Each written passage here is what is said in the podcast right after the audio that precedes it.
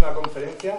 Esta vez tenemos ya un viejo conocido de esta casa, a Eduardo Núñez, que ya creo que hace un año, en febrero, estuviste, estuvo con nosotros haciendo una conferencia sobre la muerte del, poeta francés de origen catalán, Robert Brasillac, y también colaboró luego en las jornadas de pensamiento proscrito que hicimos ese mes de abril.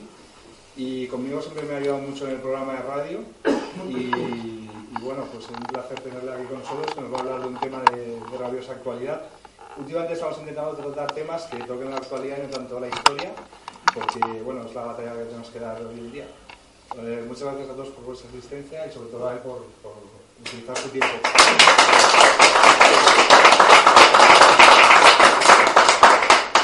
Bien, gracias Santiago y gracias a Alianza Nacional por, la invitación, por invitarme a esta conferencia.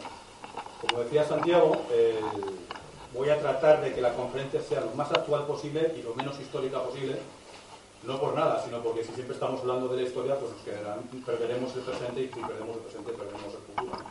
Lo cual no quiere decir que haya que ignorarlo, por eso voy a empezar por temas históricos. Bien, la, conferencia se titula ¿Existe una izquierda nacional? Cuando se hace una pregunta es obligado a responderla. Y la respuesta es clara, no, no existe una izquierda nacional. Entonces, bueno, pues podemos ir ya. Hemos terminado la conferencia, ¿no? Pero eh, la siguiente pregunta sería, si no existe una izquierda nacional, ¿Sería conveniente y oportuno en este momento crear un proyecto político de izquierda nacional? Esa sería la pregunta. Puesto que no existe, ¿habría que crearla o no? Eh, visto, bueno, ahora explicaremos un poco qué es esto de la izquierda nacional. Eh, desde el punto de vista histórico y, actual, y actual. Pero visto el fracaso de lo que han sido todos los proyectos políticos o partidos que se han llamado de derecha nacional en todas partes, y especialmente en España, cabe hacerse esta pregunta. Es una pregunta que, que es oportuna. En toda esta conferencia más que decir si sí o no, es una invitación a la reflexión, a pensar, a reflexionar sobre este tema. Y para reubicarnos un poco, siempre conviene también tomarse un tiempo, eh, sobre todo en, momentos donde no son tiempos calientes, sino que son tiempos, aunque parezca lo contrario, no, estamos en momentos como los años 20, donde estaba la política en la calle. Vienen bien estos momentos para hacer una reflexión y reubicarnos y, de pensar un poco dónde estamos y dónde queremos estar y dónde debemos eh, estar de cara al futuro. Bien, como decía, empiezo un poco por los orígenes históricos de lo, que podríamos entender como esto de este término de izquierda nacional. Es bien sabido que una gran parte de los componentes de la CSA y de los votantes del Partido Nacional Socialista de los Trabajadores, del NSDAP, provenían del socialismo y del comunismo alemán. A nadie le tiene que escandalizar esto porque es la, verdad. Es más, el Horst Wessel, que es el que da el nombre al himno del partido, el Horst Wessel 10, este eh, joven eh, provenía de un, Partido Comunista. Y se pasó de una célula eh, comunista a la sesión. En Berlín, que era la capital más izquierdista de Alemania. Y él muere asesinado precisamente por, dar ese paso. Entonces, por conquistar un barrio de, los más izquierdistas de Berlín. Pero venía de ahí. Venía de ahí. El primer fascismo histórico es el italiano, como bien sabéis. ¿Y de dónde viene Mussolini? Viene de la derecha viene del Partido Socialista. Y dentro del Partido Socialista viene de la corriente más radical, más maximalista que se dice, dentro del, socialismo italiano. Pero no solo él, muchos más eh, fascistas fueron antes socialistas o comunistas. Recordemos, por ejemplo, un caso que es poco conocido, que es el de Nicola Bombacci. Nicola Bombacci es, em, bueno, sabéis que Mussolini había pertenecido al Partido Socialista, había dirigido el periódico Avanti, que era eh, el, periódico del Partido Socialista, y luego él se sale. Y no se sale porque deje de ser socialista, ojo, se sale porque él considera que el socialismo, eh, cuando están en los prolegómenos de la Primera Guerra Mundial, adopta una postura pacifista por aquello del internacionalismo proletario que él considera errónea. Y él eh, agrega el, factor nacional al socialista, pero no porque dejara de ser socialista. Eh, Nicola Bombacci, como digo, este hombre procedía también del Partido Socialista, fue secretario general del Partido Socialista en los años 1920 y 1921. Deja el Partido Socialista, Nicola Bombacci, para fundar el Partido Comunista Italiano. Es uno de los fundadores del Partido Comunista. Y en el año 28, cuando Mussolini lleva seis años ya gobernando en Italia, le expulsan a Bombacci del Partido Comunista por colaborar con Mussolini. Pues bien, Nicola Bombacci es uno de los que mueren fusilados el 28 de abril del 45, junto a los demás dirigentes fascistas en Dongo, en Milán. Eh, por parte de los partisanos comunistas. Pero mm, conviene recordar quién era Bombacci. Bombachi tenía una frase además muy buena que decía, mi patriotismo no se teje con tela plutocrática, que recuerda mucho la frase de Ramiro Ledesma Ramos, la patria de los reaccionarios no es nuestra patria. Otro caso similar es el de Jacques Doriot, en Francia. ¿Quién era Jacques Doriot? El que luego fue dirigente del Partido Popular francés. Pues era uno de los más importantes dirigentes comunistas, que fue sin duda después uno de los más destacados nacionalsocialistas en Francia. Pero él había sido antes dirigente de las juventudes comunistas, había sido alcalde comunista en Saint-Denis, que es eh, un municipio en el norte de París, pero municipio obrero de, París, y eh, como digo, los principales eh, dirigentes comunistas del Partido Comunista Francés. Dejó el partido y creó su propio partido, que era el Partido Popular Francés, y como sabéis, acabó pues, estudiándose en Alemania y murió allí en el año 45. Pues, es otro, otro ejemplo de los principales dirigentes fascistas franceses. Por supuesto, este tema no pasó en un grado significativo en otros países donde los fascismos históricos fueron dirigidos por gente que provenía de ambientes más derechistas o aristocráticos, como es el caso de Inglaterra, de Portugal o de España. En el caso de Inglaterra, pues eh, Sir Oswald Mosley eh, este era un aristócrata, un aristocrático, si bien procedía también del Partido Laborista, y luego creó lo que era el fascismo británico. En Portugal tenemos el caso de Rolao Preto, que es Francisco Rolao Preto, es el, líder del nacional sindicalismo lusitano portugués. Él eh, realmente como dirigente nacional sindicalista portugués estuvo muy pocos años, porque después se enfrenta con Salazar en Portugal y por eso se tiene que exiliar en España. Y eh, al final de su vida él acaba en los años 70, eh, se integra en un partido que es el Partido Popular Monárquico, que todavía existe en Portugal este partido y es un partido en el que se confluyen todas las fuerzas monárquicas que había en Portugal y que eran partidarios de restaurar la monarquía en Portugal.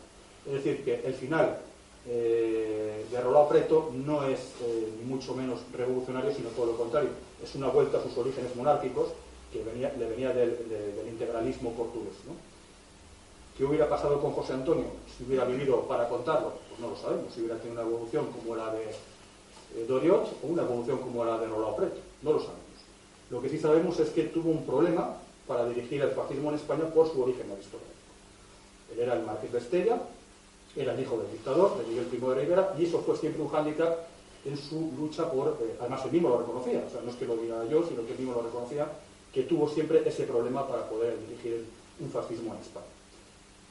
Está, por otro lado, el, otro dirigente que este procedía de, un ambiente popular, que era Ramiro Ledesma. ¿no? ¿Quién acompaña a Ramiro Ledesma en un primer momento, por hacer un poco de historia? Pues por mencionar algunos, Emilio Gutiérrez Palma. ¿Quién era Emilio Gutiérrez Palma? Emilio Gutiérrez Palma, este procedía de las Fontes de Valladolid, del grupo de Messi.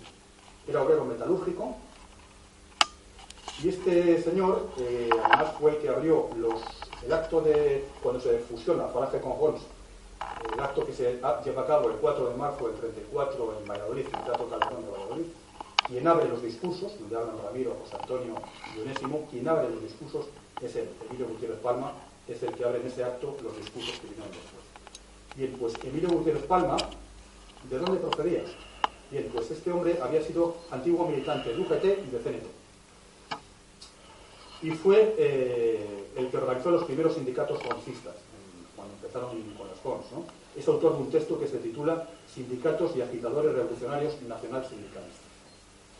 Otro de ellos era, eh, bueno, él luego se va con Ramiro cuando en la escisión y va a colaborar con Ramiro en La Patria Libre y luego en Nuestra Revolución, en los dos periódicos que va a sacar Ramiro después de la escisión de, de Falange en el 35.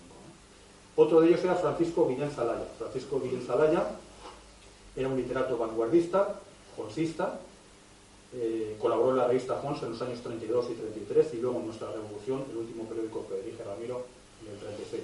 ¿De dónde venía Francisco Bien Zalaya? Pues venía de la gente. Nicasio Álvarez de Sotomayor, compañero de Ramiro, que también se va con él cuando la expresión de la Falange en el 35. ¿De dónde venía Nicasio Álvarez de Sotomayor? De la CNT. Él después de, la fusión de Feijons y de, la expresión, mejor dicho, de la, expresión de, Ramiro, al final de la revolución vuelve otra vez a, eh, cuando empieza la guerra civil, eh, vuelve otra vez a la izquierda y finalmente es fusilado por los nazis. Otro de ellos era Manuel Mateo. Manuel Mateo era el dirigente de la CONS, la Central Obrera Nacional Sindicalista. ¿De dónde venía Manuel Mateo? Pues del comunismo, había sido comunista. Y fue el dirigente de la CONS, la Central Obrera Nacional Sindicalista, eh, que era el sindicato de la falange. Otro de ellos, José García Vara, al que le ha quitado la placa recientemente, como bien sabéis. ¿Quién era José García Vara? José García Vara era un sindicalista, era panadero de profesión, y estos ignorantes que le han quitado la placa, lo que seguramente no saben es que este hombre se pasó toda su vida, toda su vida siendo sindicalista de la UGT. Y cuando le asesinan en abril del 35, apenas llevaba dos meses en la CONS, es decir, había dejado la UGT para entrar en la Central Obrera Nacional Sindicalista. Y algún carisma debía de tener este hombre cuando se llevó con él a 400 UGTistas para entrar en la CONS y crear un sindicato de panadería, porque él era panadero, en la Central Obrera Nacional Sindicalista. Y por ese motivo lo asesinaron, claro. Lo asesinaron eh, por ese motivo, porque va a ser 400 UGTistas, pero se había pasado toda la vida como sindicalista de UGT. ¿Qué quiero decir con esto? Pues que si estos son los orígenes, eh, no hay que olvidarlo. Yo no digo que, que, sea lo mismo, ni muchísimo menos, pero eh, conviene recordarlo. No estoy diciendo nada que no supiera ya, pero conviene recordarlo y no olvidarlo. Es verdad que otros venían de otros ambientes. Por ejemplo, en la fundación de Falange estaba Alfonso García Valdecasas Alfonso García Valdecasas tenía un perfil derechista y al poco de la fundación de la Falange eh, se casa con una rica y desaparece. ¿Veis la diferencia de, tipo humano? ¿no? Se casa con una señora muy rica y desaparece. Luego él dirigió el Instituto de Estudios Políticos, adelante, pero él desaparece, se desvinculó de la Falange. Otro que venía de la derecha, pues por ejemplo, de, los ambientes primordialistas era el Marqués de la Encera, el Marquesito, que le llamaban, ¿no? él, eh, que era uno de los que financiaba la falange, se va de la falange cuando los, 27 puntos que se hacen, el punto 25 le parecía poco católico para él, porque defendía la separación Iglesia-Estado, y se va de la falange. La falange perdió uno de sus benefactores económicos por ese motivo.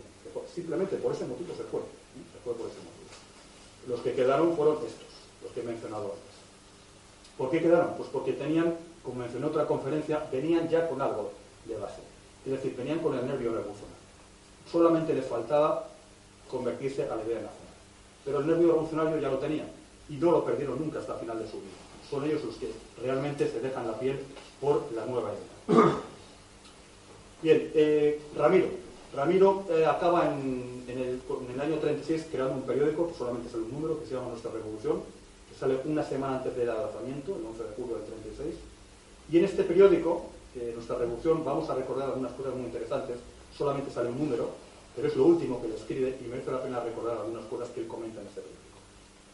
11 de julio del 36, una semana antes del, 18 de julio. En este periódico renuncia, y lo dice expresamente desde el primer momento, a ser beligerante contra el gobierno del Frente Popular, argumentando, cito textualmente, que mientras no surja algo que oponga al Frente Popular, al gobierno del Frente Popular, que ya gobernaba desde febrero del 36, una mejor eficacia nacional y social de carácter revolucionario más fecundo, es inútil, contraproducente y torpe hostilizarla. Esta frase de Ramiro, cambiamos la palabra Frente Popular por Podemos y mirar cómo queda. Mientras no surja algo que oponga a Podemos una mejor eficacia nacional y social de carácter revolucionario más fecundo, es inútil, contraproducente y torpe hostilizarla. Yo estoy de acuerdo con esta opinión. Luego hablaremos de Podemos. Pero se puede mm, eh, trasladar en el tiempo perfectamente. Ante las llamadas ya entonces, fijaros la fecha, julio del 36, una semana antes del lanzamiento, ante las llamadas a participar en una lucha contra el Frente Popular en colaboración con las fuerzas nacionales, responde Ramiro desde este periódico con una negativa rotunda porque, dice textualmente, cito textualmente, no pensamos contribuir o vigorizar otras consignas que las creadas por nosotros mismos. Dice, vigorizar fuerzas averiadas, que es como él llama a las fuerzas nacionales, fuerzas averiadas, que nadie los cree nosotros. No pensamos contribuir a vigorizar otras consignas que las creadas por nosotros mismos. Se niega de esta manera a secundar los llamamientos que desde un periódico de Madrid, de aquel entonces que se llamaba Informaciones, se lanzaron para alcanzar la unidad de las llamadas fuerzas nacionales. Y sobre este respecto dice textualmente, hasta en el nacionalismo triunfante en algunos países como Italia y Alemania, tras los que sin duda se le van los ojos a informaciones, a este periódico de Madrid, operan fuerzas y razones muy de acuerdo con lo que venimos expresando en esta nota. Lo primero que se vieron obligados a hacer en esos países consistió en romper junto al cerco marxista el cerco de los grupos esos que invoca y convoca el diario madrileño Informaciones. ¿Y a quién se está refiriendo cuando dice esto? Pues lo dice un año antes en el discurso de Juventudes de España, cuando habla del racismo socialista alemán para referirse al nacionalsocialismo. Dice textualmente el discurso al Juventud de España, un año antes, en el 35. Después de la muralla marxista, las otras dos murallas, la oligarquía militar y los junkers. Son los otros cercos que había que romper. Diez años después de decir esto, son la oligarquía militar y los junkers los que están detrás del atentado contra Hitler del 44. Es decir, fijaros si acertó. Porque es que eran exactamente esas fuerzas las que estaban moviéndose detrás del atentado contra Hitler del año 44. La oligarquía militar, el alto Estado Mayor de la Wehrmacht y los Junkers, estos aristócratas prusianos eh, de extrema derecha, hipernacionalistas, pangermanistas, pero que les molestaba mucho eso del socialismo, del nacionalsocialismo. Esto ya lo anticipó diez años antes Ramiro, desde el discurso de la Juventud de España, los cercos que había que romper junto al cerco marxista. Y añaden en este, en este artículo sobre las fuerzas nacionales. Dice, Ramiro, la idea nacional, si bien se mira, es una idea revolucionaria, rumbo adelante. Nosotros somos nacionales, sin que ello nos obligue, lo más mínimo, a abdicar nuestros afanes de cambiar de arriba abajo el orden social de los grandes capitalistas y terratenientes. Ahoga en definitiva a Ramiro por la Revolución Nacional, alzando la voz contra lo que denomina patriotismo derechista, desvinculado de toda preocupación social. Es el patrioterismo de las derechas de toda la vida. Aquel momento era la CEDA, Gil Robles, Renovación Española, etcétera, etcétera. Hoy, bueno, pues ya es el Partido Popular, etcétera, etcétera. Y alguna Y proclamará a los lectores del semanario Nuestra Revolución eh, la consigna de la consigna de este periódico es una consigna que vale perfectamente para hoy y dice, por la continuidad de nuestra nación, por los intereses de todo el pueblo y contra sus enemigos. Esa es la consigna. La expresión de todo el pueblo, todo el pueblo, es una expresión que continuamente está siempre diciendo a mí. No dice el pueblo, dice todo el pueblo, es decir, es su obsesión llegar a amplias bases populares, ¿no? llegar a todo el pueblo, no solamente una parte, sino a todo el pueblo. Incluye en este semanario, nuestra revolución, eh, un texto sobre Trotsky, que se manifestaba Trotsky contrario en aquel momento del año 36, a la táctica de los frentes populares, por lo que, según su opinión, tienen de entrega de las aspiraciones revolucionarias al control de la masonería, sabiendo así fortalecida la representación parlamentaria de la pequeña burguesía. El artículo en concreto se titula Trotsky juzga a los frentes populares. Trotsky, como sabéis, era la bestia negra del comité. Esto lo digo un poco también para, para meter el dedo en la llaga contra la Fijaros, Ramiro, que era un jacobino, un nacionalista español, en un artículo que trata eh, sobre el Estatuto de Autonomía de Galicia, en aquella época en la República solamente había dos estatutos de autonomía, el de Cataluña y el del País Vasco, y se estaba empezando a fraguar el de Galicia y el de Castilla en el 36. Entonces, hablando de los estatutos de autonomía, dice Ramiro, siendo un nacionalista español jacobino, dice Ramiro, hubiera sido preferible una mayor audacia histórica y dar paso a la elaboración de estructuras federalistas, cosa muy distinta a esa de dar a cada región un estatuto un estatuto de autonomía diferente. Es decir, antes que dar un estatuto de autonomía diferente a cada región, con el desmadre que ha sido luego que se ha visto con los estados de autonomías, para eso hubiera sido preferible ir a elaborar, elaborar una estructura federalista.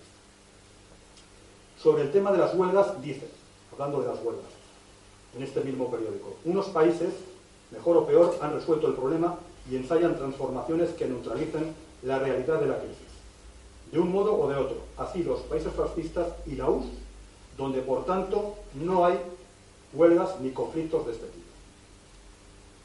Y dedica un artículo muy extenso, en este es el último que le escribe, en el periódico de traducción, de que solamente sale un número, como digo, dedica un artículo muy extenso a la CNT.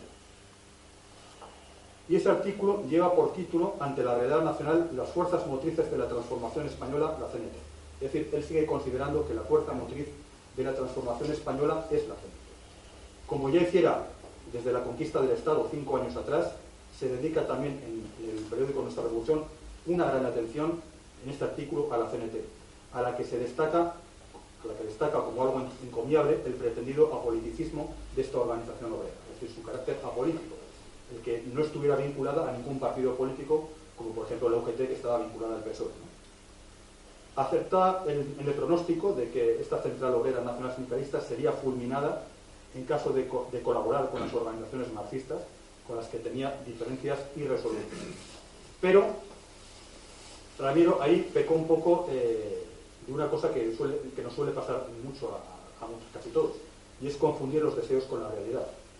eh, Ramiro confunde sus anhelos con las intenciones de los dirigentes cenetistas y anarcosindicalistas, para quienes sería muy sencillo, en palabras de Ramiro, contribuir con éxito a que los proletarios descubran un rumbo nacional nuevo.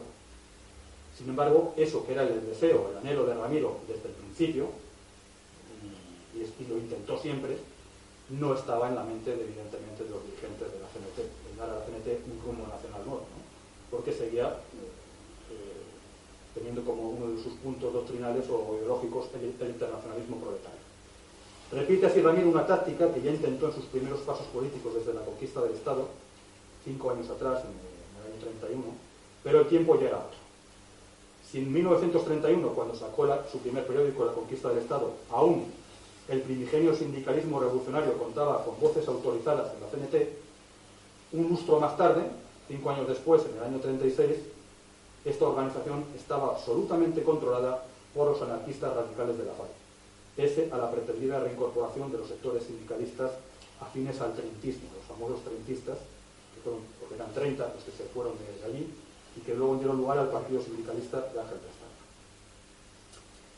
Bien, pues eh, ese fue el problema, ¿no? Lo que acaso eh, pudiera interpretarse como un giro de la organización sindical eh, de la CNT hacia una posición más política, no encajaba, sin embargo, con las propuestas de Ramiro, que quizá en aquel, momento se vio sorprendido por los enfrentamientos armados a tiros con los que resolvieron cenetistas y ucatistas sus diferencias durante la huelga general de la construcción que acababa de producirse en aquel momento. Ese hecho a lo mejor a él le sorprendió y él pensaba que si hay un enfrentamiento mayor entre CNT y UGT, pues eh, se podría dar un nuevo eh, giro político a, esta organización.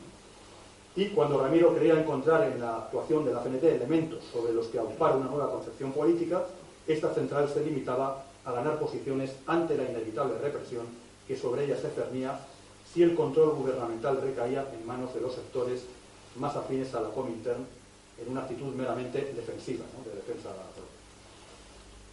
Bien, eh, diciendo todo esto, bueno, sabemos que, que, Ramiro era un rojazo, ¿no? Como se decía, ¿no? Pero, pero bueno, son cosas que, que son ciertas y que, que, conviene, que conviene recordar, ¿no? Y ahora vamos a ir un poco a la actualidad, eh, habiendo hecho esa introducción histórica. esta realidad que, he comentado hace que algunos medios actuales de lo que podemos llamar la alternativa nacional, y en especial del ámbito nacional revolucionario, que están dirigidos por trabajadores hoy día, eh, o por parados o por personas con necesidades y con, problemas económicos, eh, crean posible un proceso similar de generar un movimiento que sostenga los valores nacional revolucionarios, pero desde la izquierda, en el sentido, desde una posición claramente socialista, socialista radical. La idea y la posibilidad son teóricamente perfectas, es, es, es posible, puesto que solo un movimiento que atraiga a los trabajadores, en especial en tiempos de crisis y de opresión manifiesta de la finanza, hacia el pueblo, puede asumir la posibilidad de cambiar el sistema. Sin embargo, el fracaso de todos estos intentos ha sido manifiesto. Y no se debe a que no haya habido una dirección obrera, incluso oprimida, eh, los dirigentes de estas organizaciones. Tampoco es culpa de la falta de un programa político radical, puesto que se han escrito y planteado propuestas incluso muy radicales, a veces hasta demagógicas, sobre todo en lo económico, en estos intentos, digamos, eh, alternativos. El problema es que los alternativos radicales no han entendido que la diferencia entre los obreros de los años 30 y la base actual del marxismo, del comunismo, de la izquierda, no es el tema económico, sino es el tema vivencial del siglo XX. Hoy el comunismo y el marxismo, la izquierda, están infectados, este es el gran problema del comunismo ¿eh? y de la izquierda en general, es decir, están infectados por un virus que es el virus del progresismo, de la progresismo, en la forma de vida el estilo de vida, en la ética, en la moral, en la forma de, vivir. Y el progresismo, ¿qué es? No es otra cosa que el marxismo que se ha adaptado al capitalismo, al sistema capitalista. Los obreros, y menos aún el proletariado, el proletariado viene de prole, es decir, el obrero que tiene familia, eso es la prole, ya no son la base de la izquierda actual, mucho menos de sus dirigentes. Eh, los obreros, los proletarios alemanes de los años 30, podían tener ideas políticas contrarias, pero su forma de vida era correcta obreros de las fábricas que eran comunistas tenían una, vida, una forma de vida ética, sacrificada, revolucionaria, luchaban por sacar adelante a su familia, era gente decente. Habían luchado muchos en la Primera Guerra Mundial, habían ido a combatir en la Primera Guerra Mundial, y estaban forjados en el espíritu duro del sacrificio. Era gente dura, gente sacrificada. Pero además su forma de vivir no estaba degenerada. En aquellos años 20, los felices años 20, que eran más felices para unos que para otros, donde empezaban pues, todas las, eh, depravaciones de, la vida burguesa, esta gente no, no llevaba esa vida, su vida no estaba degenerada. El problema simplemente es que cambiaran de partido. Se cambiaran de partido, ese era el único problema. Y muchos lo hicieron, como mencionaba Fox Besser, por ejemplo, por ciudad muchos, pero es que hubo elecciones, no solamente fueron cuatro casos, hubo muchos. ¿eh? Las ya estaban llenas de antiguos comunistas. La primera etapa del comunismo está llena de dirigentes judíos bolcheviques con sus ideas corruptas de, muchos temas, pero eso solamente afectaba a los dirigentes, en, una primera fase. No afectaba a los obreros, a los obreros comunistas. Es más, incluso algún dirigente como Lenin, en algún texto suyo, acerca de la moral comunista, eh, y en otros documentos, se opone claramente al progresismo decadente. Tiene una frase Lenin que, fijaros lo que dice, Lenin, Haced de la causa de la nación la causa del pueblo y la causa del pueblo será la causa de la nación. Voy a citaros algunas frases más de Lenin y quizás os sorprenda. Carta a Inés Armand, bueno, en el año 15, dice Lenin. Le aconsejo que suprima en absoluto la reivindicación del amor libre. Prácticamente es una reivindicación burguesa no proletaria. En otra frase dice, la incontinencia en la vida sexual es burguesa, es un signo de degeneración. El dominio, otra frase de Lenin, el dominio de sí mismo y la autodisciplina no significan esclavitud y ambos son necesarios para el amor. Bien, esto, estas frases dichas ahora, me supondrían la expulsión de cualquier partido progresista de izquierda, de cualquier partido de la izquierda porque sencillamente es, otra, es otra forma de, ver las cosas. Eh, yo no concibo una, caravana eh, del día de ahí delante de Lenin, o sea, que inconcebible. Es inconcebible. Por lo tanto, hoy el problema no es que la gente militante de izquierdas tenga que cambiar de partido, como era en los años 30. El problema es de forma de vida, porque es un problema de ética, ¿no? de que eh, la izquierda militante ya no es proletaria, ya no es obrera, y esas familias de obreros con hijos eh, ya, no, se dan en, la izquierda, sino que ahora mayoritariamente está compuesta por progresistas, progres decadentes. Eh, los obreros han dejado la política, están sin duda aborregados por la forma de vida y la televisión, cine, la prensa y el ocio del sistema. Y han dejado los partidos de izquierda en manos de estudiantes y progres degenerados totalmente en sus vidas, y no solo en las ideas, sino en sus propias vidas. Yo, por recordaros también, por poneros otro ejemplo, en, una exposición que hubo hace años en el Círculo de Bellas Artes, pusieron una cosa pues, eh, sobre eran carteles de la guerra civil. Y me llamó, me, llamó, me llamó poderosamente la atención un cartel que había con un manifiesto, que era el manifiesto de Negrín, Negrín era médico, era, era izquierdas, era comunista, Juan Negrín. En ese manifiesto había un punto que yo cuando lo leí no daba crédito, porque decía, queremos tal, tal, tal, queremos tal, tal. Uno decía, mejora de la salud moral y física de la raza. Como lo estoy diciendo, textual. Mejora de la salud física y moral de la raza. Manifiesto de Juan Negrín. Imagínate que si estoy en Izquierda Unida o en el PSOE, y evidentemente, pues claro, es algo impensable. Impensable. Entonces, por todo ello, yo no veo una buena solución el proponer grandes programas económicos llenos de, demagogia, mintiendo, prometiendo lo que luego no se puede cumplir, porque además en demagogia siempre nos va a ganar el progresismo, que debido a su falta de ética y a su hipocresía siempre nos ganará en ese campo. Y además es que para mentir o para hacer demagogia tendríamos que abandonar eh, el estilo o la ética, y los, lo cual nos incapacitaría para hacer una alternativa eh, real al sistema. Bien, em, el tema de lo que podríamos llamar alternativa nacional, o los proyectos que pueden ser de, podríamos denominar como alternativas nacionales, hoy día, hoy, podríamos agruparlos en tres grandes áreas. Un área sería los que se mantienen fuera de las concesiones tácticas. No hacen concesiones tácticas y no ceden sus ideas por, votos, por concesiones tácticas aceptando ser catalogados eh, como nacional revolucionarios, o cualquiera de estas asignaciones similares que les serán colgadas además como por la prensa, otras o, similares, sin que eso les preocupe. En este grupo podríamos, entiendo que podríamos eh, meter aquí a Alianza Nacional y a otras organizaciones.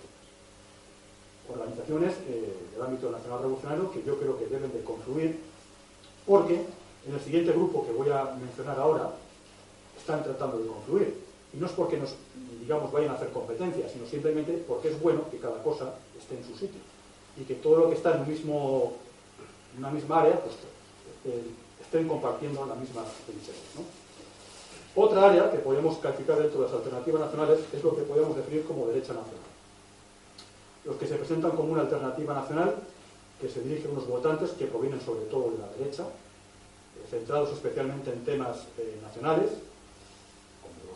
los, entienden ellos, evidentemente, y con aportaciones de exmiembros del Partido Popular o de Vox, etcétera, etcétera, muchos exfachas que ya no quieren recordar su pasado facha, y se centran en temas, eh, los que dicen, pues, el separatismo al que oponen el centralismo, en la inmigración asociada al, orden público como un problema de inseguridad ciudadana, no tanto como un problema, o no, hacen tanto hincapié en el problema identitario que supone eh, la amenaza a nuestra identidad de una inmigración masiva no europea, y la defensa de un nacional catolicismo, de un catolicismo tradicional. Son los puntos, eh, muy respetables todos ellos, ¿verdad?, pero que, eh, en los que ellos, digamos, inciden más en su discurso. Ellos rechazan ser llamados de derechas, pero lo son. Y lo son tanto por el destino al que va dirigido su discurso, a quienes se dirigen, no hay más que ver a quienes se dirigen, como por el origen de sus presuntos votantes, de los que les votan, y por su propio discurso, sencillamente porque tienen un discurso de derechas. No hay más que leerles o escucharles lo que dicen para eh, darse cuenta de Bien, hay tres partidos políticos que ahora tratan de confluir en esta línea. Eh, las tradicionales, sabéis perfectamente quiénes son. Y, pues, como por mencionar una noticia reciente, el vicepresidente de uno de estos tres partidos políticos que tratan de confluir ahora, eh, dice que están acuerdos con organizaciones como, por ejemplo, Alternativa por Alemania o Pejida. Bien, eh, Pejida, sabéis que es un grupo islamófobo y que estará muy de moda en Alemania, y esta, persona, que digo, que es el vicepresidente de nuestros partidos políticos, en su día se presentó como candidato de Vox en las elecciones europeas y también tuvo contactos con Gert Wilders, que es el Partido por la Libertad eh, de Holanda, que es otro islamófobo. porque es que ese es el único discurso que tiene. Bien, pues Pejida es un grupo islamófobo y hace muchas manifestaciones en Alemania contra inmigración islámica. Nadie ha pedido su prohibición, curiosamente. Nadie ha pedido su ilegalización. Las manifestaciones tienen lugar sin mayores problemas. Y en sus manifestaciones se ha podido ver, junto a las pancartas de Pejida, inmigrantes no islámicos, por supuesto, pero tampoco europeos, eh, banderas ostentosas de Israel y eh, un logotipo en el que se puede ver claramente una esvástica arrojada a la basura. Esto es Pejida. ¿eh? Y con estos quieren hacer acuerdos este señor que, acabo de mencionar. Pues que sigan por ahí. Que les vaya muy bien yo prefiero que le vaya mal. Pero vamos, no les irá bien. No les irá bien porque además todos los intentos que ha habido en esta línea anteriores, podemos recordar el PADE, podemos recordar organizaciones similares, han fracasado todos. Sencillamente porque todo el que trata de posicionarse a la derecha del PP está condenado a fracaso. No tiene nada que hacer. Porque el PP siempre va a absorber eh, a todo lo que se sitúe a su derecha. Por aquello del voto útil, sencillamente. Y en las elecciones, por el voto útil, le pongo la pinza a la nariz, yo soy facha, me pongo la pinza a la nariz, pero voto al PP porque si no, viene, que, viene el lobo, viene el lobo, como viene el lobo, le pongo la pieza de la nariz, y aunque huela mierda, voto al PP. Así funciona esta gente, y seguirán así. Por lo tanto, todo el que se posicione a la derecha del PP nunca tendrá nada que hacer. Pero bueno, como los que se estrellan. Yo, eh, ahora que van a hacer una federación, yo les voy a proponer un nombre. Yo creo que el nombre que, que aunque ellos se quieran definir como identitarios y socioidentitarios, que no lo son, eh, yo les, voy a ofrecer eh, un nombre que, se, les vendría mucho mejor, que sería el de Confederación Española de Derechas Autónomas. Era el nombre de la antigua FEDA. Bueno, pues podrían resucitar a, el nombre de la FEDA, ¿no? Les vendría bastante bien. Eh, el Manos Limpias, que se hace llamar sindicato, se puede llamar sindicato, es el único sindicato con el que esta gente tiene relación. Decir, ¿por qué digo que tiene un discurso de derecha? Yo no he visto todavía que apoyen una huelga, aunque sea justa nunca les he visto eh, tener más contacto con la clase obrera, quitando alguna ONG, que sí que es cierto que sí funciona, ni con nada que tenga que ver con esto, más que eh, a través de este sindicato Manos Limpias, que tiene como obsesión poner querella a la izquierda, eh, pero que a la derecha nunca le pone ninguna querella. Ha puesto alguna querella a algún dirigente de, cuarta fila del PP. Es verdad que se le ha puesto una querella a la infanta, y eso está, me parece muy bien, pero Yo todavía estoy esperando que Manos Limpias le ponga una querella a cenar por criminal de edad, por ejemplo. Por haber sido el perrito faldero de bus en la Navidad. O que le ponga una querella a, a Esperanza Aguirre porque le sale la mierda hasta por las orejas. Por la corrupción como dirigente del Partido Popular de Madrid. O Aznar por ser el capo de la mafia de la calle Génova. Pero ahí no, no veo, no veo querellas que vayan por ese lado, van por otro lado. Bueno, pues esto es la derecha nacional, ¿no? Y luego hay unos pocos, muy pocos, que plantean una izquierda nacional donde se centra su discurso en el socialismo y los temas económicos, tratando de evitar toda relación con los afirmos históricos, por aquel principio de autonomía histórica que ahora comentaremos, y centrados en presentar una izquierda que no huela a marxismo, pero menos aún a eh, derechismo nacional, a derecha nacional. Bien, esta propuesta ha sido siempre muy minoritaria, más en España. Entre otras cosas porque nunca ha logrado la menor respuesta positiva en los ambientes de izquierda, porque la izquierda española no es nacional, no nos engañemos. De forma que sus intentos han sido tremendamente minoritarios y están abocados también a la, disolución. Bien, ha habido algunas personas aisladas que han, ido por ahí, pero, pero han sido casos muy aislados. El fracaso del comunismo, junto a la posición eh, de integración del marxismo dentro del capitalismo que mencionaba antes, su integración en el sistema capitalista, hace que se trate de resucitar mm, posiciones de izquierda no clásicas y en realidad el sistema ya se dio cuenta de esta tentación y ha promovido nuevas izquierdas progresistas tipo Podemos en España o Siriza en Grecia, que tratan de superar el marxismo por un progresismo que reúnen votos eh, a través de todo tipo de decadencias en, los valores eh, por favor del feminismo, del aborto, de la inmigración, del anticlericalismo, como estamos viendo un anticlericalismo tabernario en estos días, del movimiento Cupa, etcétera, etcétera, eh, todas estas cosas, junto a una demagogia económica, sobre todo en lo económico, que atraiga los votos de los famosos indignados y descontentos con la situación. El primer problema que se plantea una, una propuesta, un proyecto de izquierda nacional, es romper con el marxismo, con la identificación que hay entre socialismo y marxismo, socialismo marxista. Y esta ruptura no la logran fácilmente porque se centran igualmente en un discurso de socialismo económico, un, redu un reduccionismo del socialismo a lo puramente económico, que es la base del marxismo. Para lograrlo tendrían que romper con el economicismo y el materialismo, es decir, considerar a la economía como una herramienta al servicio de otros valores. Pero eso es impensable si se dirigen a la gente que va a aceptar la palabra izquierda, porque la izquierda siempre ha sido economicista y nada más. Para colmo, el único socialismo no marxista que ha existido y que ha dejado propuestas concretas que ha demostrado resultados eh, que han funcionado han sido precisamente los fascismos en general y el nacionalsocialismo en particular. Pero eso es impensable de plantear desde la izquierda por varios motivos que veremos. La racionalidad de un socialismo no marxista exigiría primero definir los valores a los cuales la economía tendría que servir y, por tanto, desacralizar lo económico. Pongamos el tema de la deslocalización de las empresas, que es un tema que está ligado totalmente a la globalización, y esta, la globalización, es una mera consecuencia de la igualdad, del igualitarismo. Es una mera coherencia con la idea de que todos somos iguales. No hay fronteras, por lo tanto, ni limitaciones entre mercados o naciones. Tanto el capitalismo como el marxismo asumen esta igualdad, el igualitarismo, y por tanto el socialismo marxista no niega la inmigración masiva ni la desaparición eh, ni se niega la, ni se niega la desaparición de fronteras a una globalización igualitaria eh, socialista. Por eso ellos dicen otra forma de globalización es posible. Y de ello que el marxismo haya acabado en, en racionalidad apoyando la globalización y el mercado mundial, solo criticando que ese mercado esté dominado por las multinacionales y explotando a otros países, pero no criticando la globalización y el mercado mundial en sí. Por eso se limitan a decir, como digo, que otra globalización es posible. Lo mismo pasa cuando se trata de integrar el socialismo en la democracia.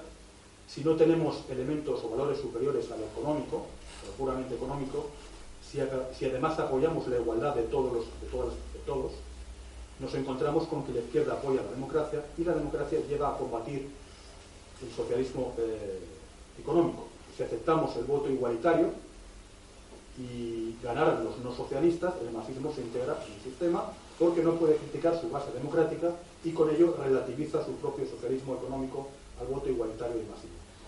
El comunismo estricto eliminó esa dependencia del voto, pero a la vez, digamos que sacralizó la igualdad, el igualitarismo, lo cual era una enorme contradicción, y llevó a la ruina a la propia economía al obligarla eh, las economías estatalizadas a una igualdad económica que es algo completamente antinatural. Una izquierda nacional, para ser nacional, tiene que eliminar la igualdad total, el igualitarismo, puesto que hay que diferenciar y separar o dividir las naciones. Y con ello se enfrenta a un problema de racionalidad importante. Si no hay igualdad, si no hay mercado mundial, ni derecho a eliminar fronteras y naciones, el socialismo es algo a construir dentro de cada nación. Y debe definir quiénes forman una nación y en qué se basa ese derecho de la nación a ser diferente a otras naciones. Eso hay que definirlo. Por ello, el socialismo nacional se ve abocado racionalmente a no aceptar el voto como medio de poder, de poder implementar otra vez el capitalismo, no aceptar la igualdad de una nación con las demás, con las demás naciones, o sea, aceptar una identidad nacional. Y de ello al tema étnico, al tema cultural, al tema de la comunidad popular, solamente hay un paso racional más. Por lo tanto, una izquierda nacional, si presenta toda esta racionalidad en su socialismo, se va, se va a ver abocada a posiciones claramente identificables con los fascismos y el nacionalsocialismo. Y eso va a ser inaceptable para su búsqueda de votos entre la izquierda y entre los que se niegan y entre los que sigan a la palabra izquierda por razones obvias. Vemos pues que mientras la derecha nacional mm, va abocada a ser parte del sistema, a ser la derecha radical del sistema, como ha pasado en Italia con el, NSI, que acabó de ser un partido neofascista y nacional revolucionario, a terminar en, lo siento porque se llama también Alianza Nacional, el partido de Fini, evidentemente nada que ver con este, por supuesto, ¿no? pero un partido, el de Fini, que terminó eh, pactando con un mafioso corrupto como Berlusconi y por supuesto en la derecha del sistema. Así es como acabó. Y es algo a lo que está abocado eh, el actual Frente Nacional de Marine Le Pen, si mucho no cambian las cosas, pero me temo que después de la expulsión de, de, Jean-Marie Le Pen, fundador del partido, y ante la deriva que lleva Marín, puede acabar el Frente Nacional eh, como acabó el, como acabó en Italia. De momento no ha llegado tan lejos y tampoco se puede, digamos, echar por tierra todo el momento, pero los precedentes que hay con Marín son bastante preocupantes. Bien, pues por a racionalidad en la pretensión de voto a propuestas de tipo nacional que no son socialistas, la derecha nacional está condenada a ser parte del sistema por su derecha. Es una derecha más radical, pero dentro del sistema. La izquierda nacional, si es racional, será abocada al socialismo nacional. Y el socialismo nacional, pues ya sabemos lo que es y para, si quiere evitar eso por un tema de votos, no le queda más remedio que abandonar la racionalidad y la lógica para entrar en lo táctico, en la táctica, y por lo tanto de ahí las incoherencias. Por ello, los pocos intentos en este sentido muchas veces han llevado a definir, ante todo, una ruptura con su pasado. Es eh, el llamado principio de autonomía histórica, que en realidad es solo ignorar totalmente lo que en el pasado se hizo en su línea eh, anterior, ¿no? Es decir, pueden citar a Marx o Lenin, pueden citar el manifiesto comunista, pero no se puede citar a un Robert Ley, a un Gottfried Feder, a un Walter Darré, o la legislación, o las leyes raciales del Tercer Reich, o cualquier ley de los fascismos que siguieran un socialismo no marxista, por este principio de autonomía histórica. ¿Qué sucede? Que aquí hay dos errores. Un error es el de quedarse anclado en el pasado. Evidentemente, si solamente hablamos del pasado, y nos limitamos a imitar al pasado, sobre todo en sus formas, nos vamos a, vamos a perder el presente y el futuro. Nada más le gustaría al enemigo que no nos dedicáramos nada más que a, la nostalgia y a añoranza del pasado. Esto en Italia lo solucionaron de una forma muy sencilla. Los partidos políticos hacer política. Y para el pasado hay asociaciones, combatientes de la que se dedican a ir a los cementerios y, y homenajear a nuestros caídos y a nuestros muertos. Pero se ha separado porque los, los partidos políticos se dedican a hacer política. Entonces, un error, como digo, es el quedarse anclado en el pasado, imitar sus formas y, no salir de ahí. Ya digo, nada más le gustaría al enemigo que no saliéramos de ahí. No hiciéramos otra cosa más que eso. Pero hay otro error que es aún peor, que es el contrario, que es el ignorar el pasado, el ignorar el origen. Porque nada surge de la nada, todo surge de algo. Y el origen necesariamente está en el pasado, no puede estar en el presente. Entonces, Claro que no se trata de imitar el pasado, mucho menos en sus formas, pero cortar toda relación de origen con los fascismos históricos es una forma irracional y falsa de abordar una propuesta de socialismo no marxista y nacional. Por supuesto, alguien me dirá, bueno, es que los fascismos fueron derrotados. Sí, pero también el comunismo fue derrotado, y la Revolución Francesa fue derrotada, y la Segunda República Española fue derrotada, pero ningún demócrata ignora los principios de la Revolución Francesa, ni ningún marxista actual renuncia a leer a Marx, o a leer a Lenin, o a leer a Gramsci, y Marx es muy anterior a los fascismos del tiempo, ¿no? y cuyo comunismo también se cayó por su propia miseria y decadencia, no por una derrota militar exterior, como fue en el caso de los fascismos, que fueron derrotados por una derrota militar. En el caso del comunismo fue derrotado no por una derrota militar, sino por su propia miseria y decadencia. Pero ningún demócrata ni progresista español renuncia a hablar de la República, de la Segunda República, pese a que también fue derrotada, y pese a los crímenes que cometió, y pese a su desastrosa existencia, que fue un absoluto desastre. Ningún capitalista renuncia a hablar del liberalismo, pese a la brutal miseria que generó entre los trabajadores durante más de un siglo. Y para colmo, la propia palabra izquierda viene del pasado, de la Revolución Francesa, de los que ocupaban las sillas que estaban a la izquierda de la Convención durante la Revolución Francesa. Los jacobinos se ponían a la izquierda, los girondinos a la derecha. Y de ahí viene la palabra izquierda. Sí, la propia palabra izquierda viene también del pasado. Los demócratas celebran todos los años en Francia la Revolución Francesa, el 14 de julio, que es la fiesta nacional pese a los cientos de miles de asesinatos cometidos por la Revolución Francesa. Por lo tanto, no hay autonomía histórica porque la racionalidad muestra causas y orígenes, similitudes y antagonismos. No hay nacimiento de la nada, como digo, nada nace de la nada, todo nace de algo anterior. Y en todo caso, cuando parece que lo son, eh, raros y muy especiales, aún así tienen eh, raíces en el pasado. Todo tiene un de sus raíces en el pasado. Por otra parte, si se habla de aceptar la democracia, que ese es otro, otro punto de todas las alternativas electoralistas, esto es común a cualquier alternativa electoralista, el problema es exponer claramente qué se entiende por. Es absurdo hablar de democracia como algo diferente a todas las democracias existentes, a las que se cataloga de plutocracias y partitocracias. Y efectivamente, todas las democracias son plutocracias y partitocracias.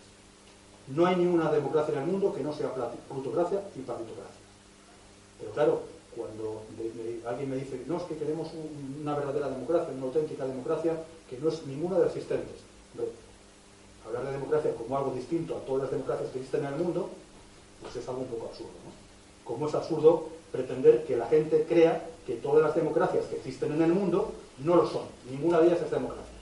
Pero que pese a ello la democracia es lo correcto. Como dicen algunos, no, no, es que, bueno, y tú, dime, no es que esto no es una democracia, bien, eh, nosotros queremos una verdadera democracia, una auténtica democracia. ¿Cuál es tu buena democracia? No, ninguna. Entonces, ¿qué pasa? ¿Que ninguna democracia del mundo es democracia? Esto, esto es absurdo. O sea, la gente entiende por democracia lo que existe, lo que hay. En todo caso, lo correcto es algo que no es ni la democracia, ni tampoco, por, oposición a la democracia, defender una dictadura del tipo que se quiera, sino que eh, si usamos la palabra democracia, la única referencia es las que existen. Democracia es lo que existe. la gente lo entiende así. Es algo parecido a la palabra socialismo. Si no exponemos o explicamos algo más, pues la gente entenderá, pues socialista bien del tesoro. El socialismo son los partidos eh, socialdemócratas actuales, los que están vinculados al internacional socialista, que es parte de los gestores del sistema, de los Bilderberger, del Banco Mundial o del Banco Central Europeo. Entonces hay que explicarlo. Pues de la misma forma, si queremos un socialismo que obtenga una comunidad más justa, no dependiente de deudas ni de poderes económicos, donde cada cual gane según sus méritos, donde se premie la iniciativa y la inventiva, pero sin enormes desigualdades sociales, donde la economía esté al servicio de la elevación de la cultura, del arte, de la naturaleza, estamos hablando de algo totalmente distinto de la internacional socialista. Bueno, pues esto es lo que queremos. Así pues, una propuesta de izquierda nacional debería evitar estas incoherencias que he comentado, estos problemas que, llevan consigo, asumir lo que racionalmente sale de sus propuestas, no mentir por tácticas, ni caer en demagogia, ni ignorar el pasado. Quizás con ello, sobre la palabra izquierda, sobre la palabra izquierda, y falte la palabra socialismo, naturalmente un socialismo nacional. Alguien me dirá que así no se tendrá votos si hablamos de socialismo nacional, y es posible, es posible. Pero tampoco hasta ahora se han logrado muchos votos con lo de la izquierda nacional. ¿eh? Pero al menos así serían coherentes. Serían coherentes. Por lo menos, eso también es verdad, la izquierda nacional no tiene un solo ejemplo, en los pocos casos que, se conocen, eh, y eso de haberse convertido en una izquierda del sistema, mientras que la lamentable derecha nacional sí ha logrado venderse hasta ser la derecha del sistema, una derecha más radical que la, demás, pero una derecha del sistema. Y eso es un, eso es un, hecho. Por eso es preferible cualquier intento que se haga de un proyecto de izquierda nacional a todos los intentos de esa alternativa cutre de la derecha, sin decirlo, de, de la llamada derecha nacional que no le gusta ser llamada como tal. Y para terminar, voy a mencionar dos casos que son el Frente Nacional Francés y el caso de Podemos. Me voy a centrar en estos dos casos.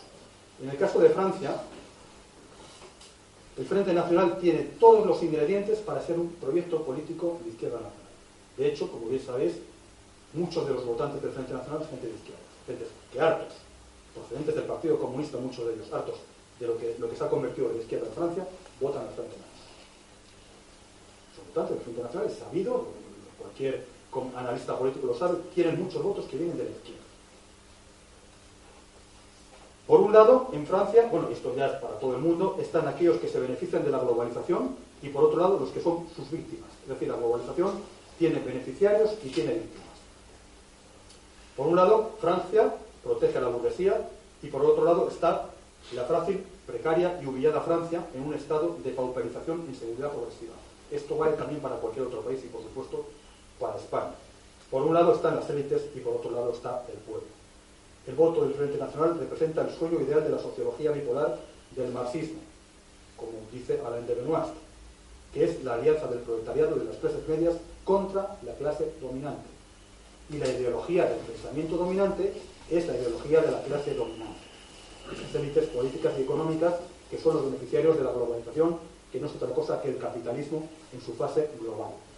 Es la de, hoy día, ¿no? la del siglo XXI. El voto del Frente Nacional está aumentando en respuesta al desprecio que estas élites de hoy en día demuestran hacia el pueblo, y esta división es una división de clases. Se está viendo claramente en el voto del Frente Nacional cómo es un voto obrero, y como ya muchos comentaristas y analistas políticos definen al Frente Nacional como el único partido, partido obrero que hay en Francia, porque su voto es un voto fundamentalmente obrero. Es decir, todos los ingredientes de una izquierda nacional. Entendido por izquierda, pues la gente que está puteada, así de claro, la gente que está jodida y la gente que eh, tiene una idea nacional, entendiéndolo de esa forma. Sin embargo, la preocupante deriva de Marine Le Pen hacia la derecha nacional puede dar al traste con lo que podía y debía ser un proyecto de estas características. Hace poco me encontré en la presentación de un libro con Jorge Stringe, que tiene ahora mismo un discurso muy de esta línea, el de ahora, no hablo de, de hace años, el de ahora, de izquierda nacional, y me ponía de ejemplo, hablando de todo un poco, hablando de todo esto, que me decía, bueno, no, si yo comparto totalmente el programa de Frente Internacional Francés. Y como sabéis, además es contrario a la inmigración, podéis verlo en YouTube, cualquier vídeo de los suyos que tiene contra la inmigración, muy buenos. Y eh, me decía, eh, bueno, yo, me pone ejemplo a Jean-Pierre Chevènement. Jean-Pierre Chevènement eh, era un socialista francés que había sido ministro con Mitterrand y este se salió del Partido Socialista y luego creó otro partido, un partido pues, de izquierda nacional, jacobino. ¿no? sé si, sigue existiendo este partido porque yo no, he vuelto a hablar de, no oír hablar de este partido. ¿no? Pero el problema, lo que a lo mejor no sabía Jorge Restringe, es que el socialismo francés está manejado por la finanza. Bueno, el francés y todos. Jean-Pierre Seveneman, eh, mientras era ministro socialista, era socialista con era cuñado del director de la banca judía Lazar y él mismo estuvo trabajando para el grupo de la banca Borges.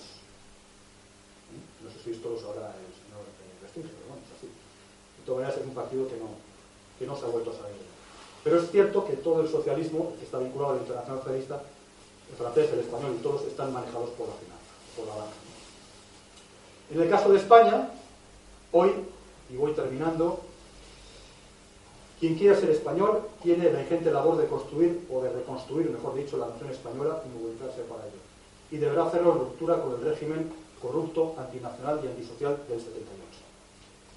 Las pasadas elecciones generales del 20 de diciembre aportaron una única novedad, el fin del plácido turnismo entre las dos fracciones establecidas del régimen, el PP y el PSOE, el PSOE al que durante la nueva etapa del sistema capitalista, del capitalismo depredador inaugurada con la crisis del 2008, le ha pasado factura en las urnas. aunque no hasta el punto de ser el fin, como se pronosticaba, del bipartidismo. Pero sí, la labor continuada del turno de ZP y de Rajoy, del PSOE, ha alienado a una parte significativa de su electorado.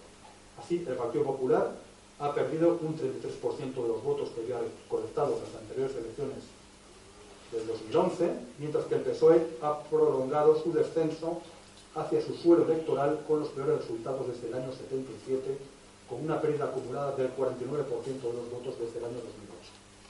Este retroceso en votos, esta debacle de ambos partidos, que han perdido entre ambos 5 millones de votos, que se dice pronto, es la que ha dado lugar a los emergentes. Y los emergentes son Ciudadanos y Podemos, dentro de los límites del régimen y del sistema. ¿De acuerdo? Que necesita un recambio ante el desgaste del PSOE. Podemos, ¿no?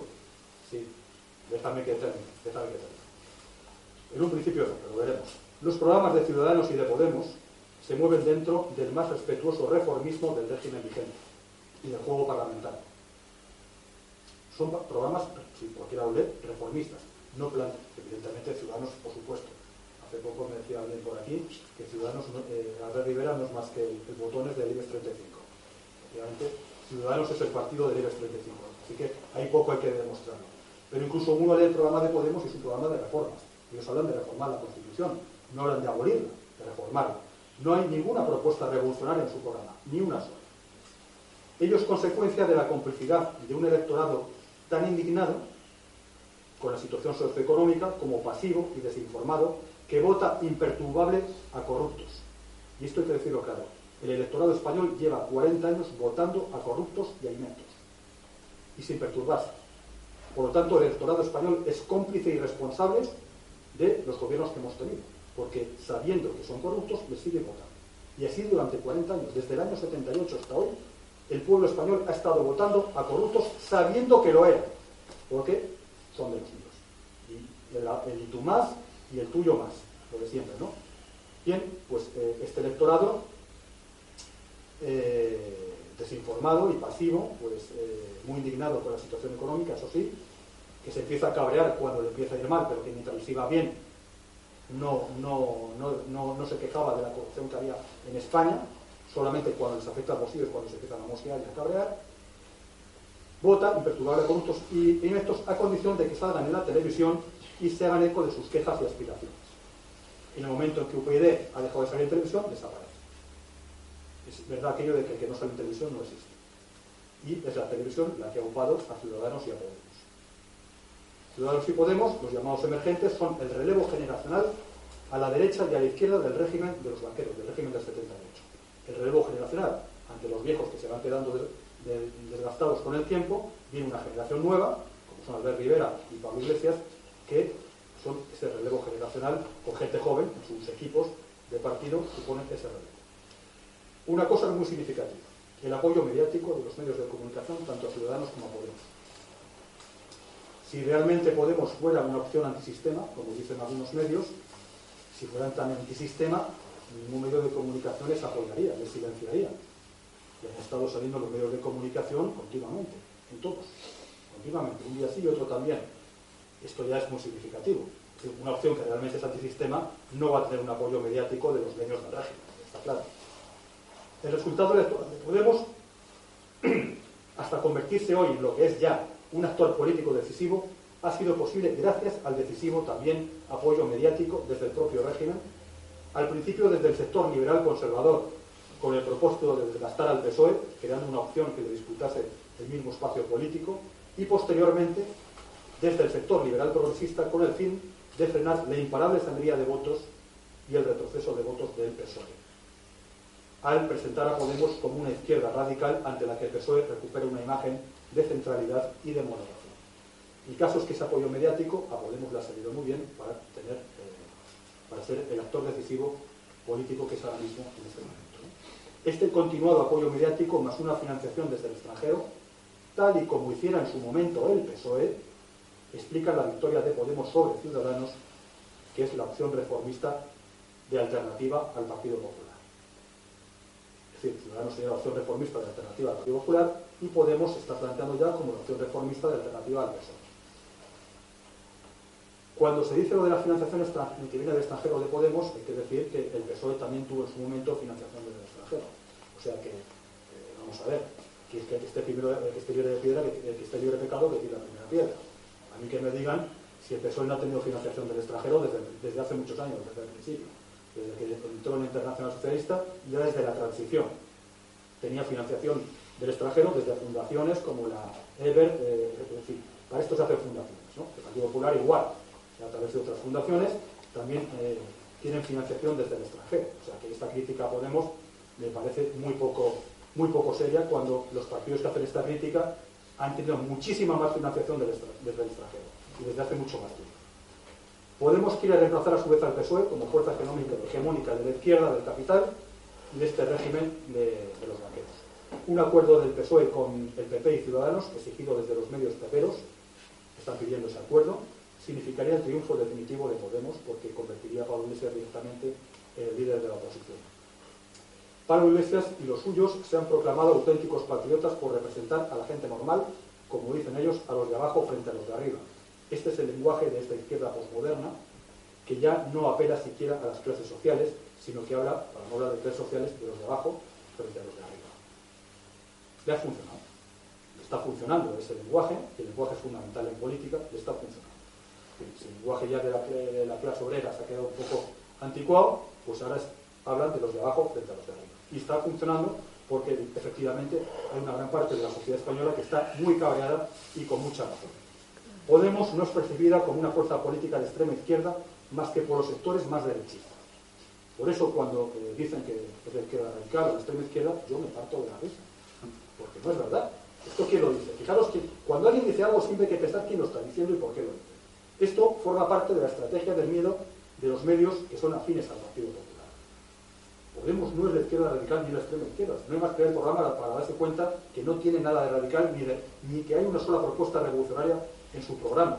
Simplemente obedece a la estrategia del miedo que está lanzando los medios afines al PP para decir a sus huestes eh, que viene luego. Entonces, claro, son los medios de asustaviejas que te van a quitar la casa, que te van a quitar no sé qué, que van a fusilar, que van a no sé qué Curiosamente, si os dais cuenta, bueno, los que sois jóvenes nos acordaréis, los que vivimos aquellos años nos acordamos precisamente, perfectamente, se está diciendo de Podemos por parte de los mismos medios de la derecha las mismas estupideces y majaderías que estaban diciendo del PSOE antes del año 82, cuando ganó las elecciones el PSOE. Me acuerdo perfectamente.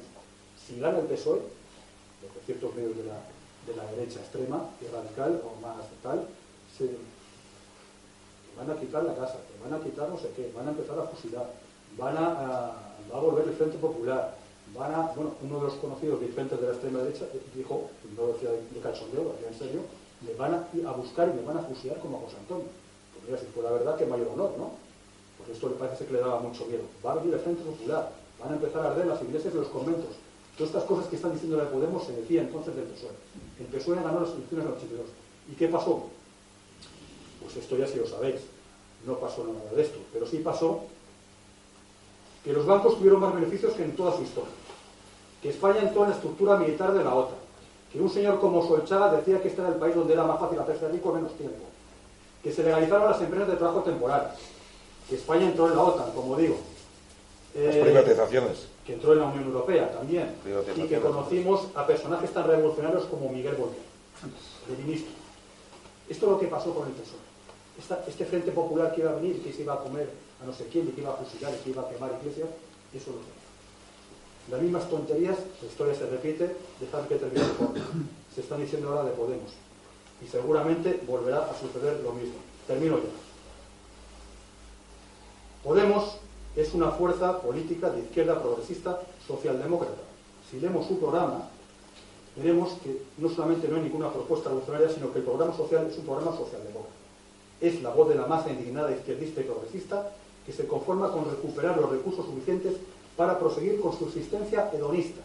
Quieren pasta para seguir llevando una vida hedonista, tener dinerito en el bolsillo para vivir.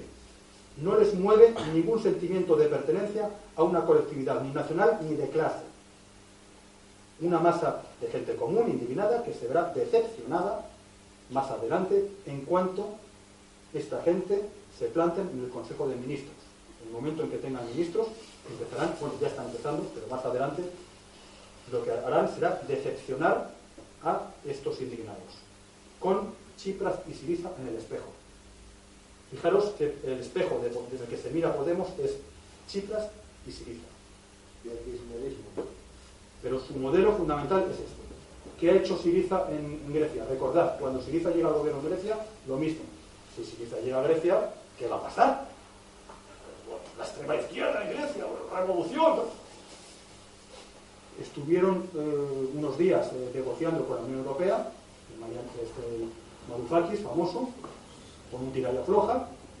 Lo más que hicieron fue un referéndum, en que además para más eh, INRI ganó el no, el no a las, a las imposiciones de la Unión Europea de la, de la, de la zona euro.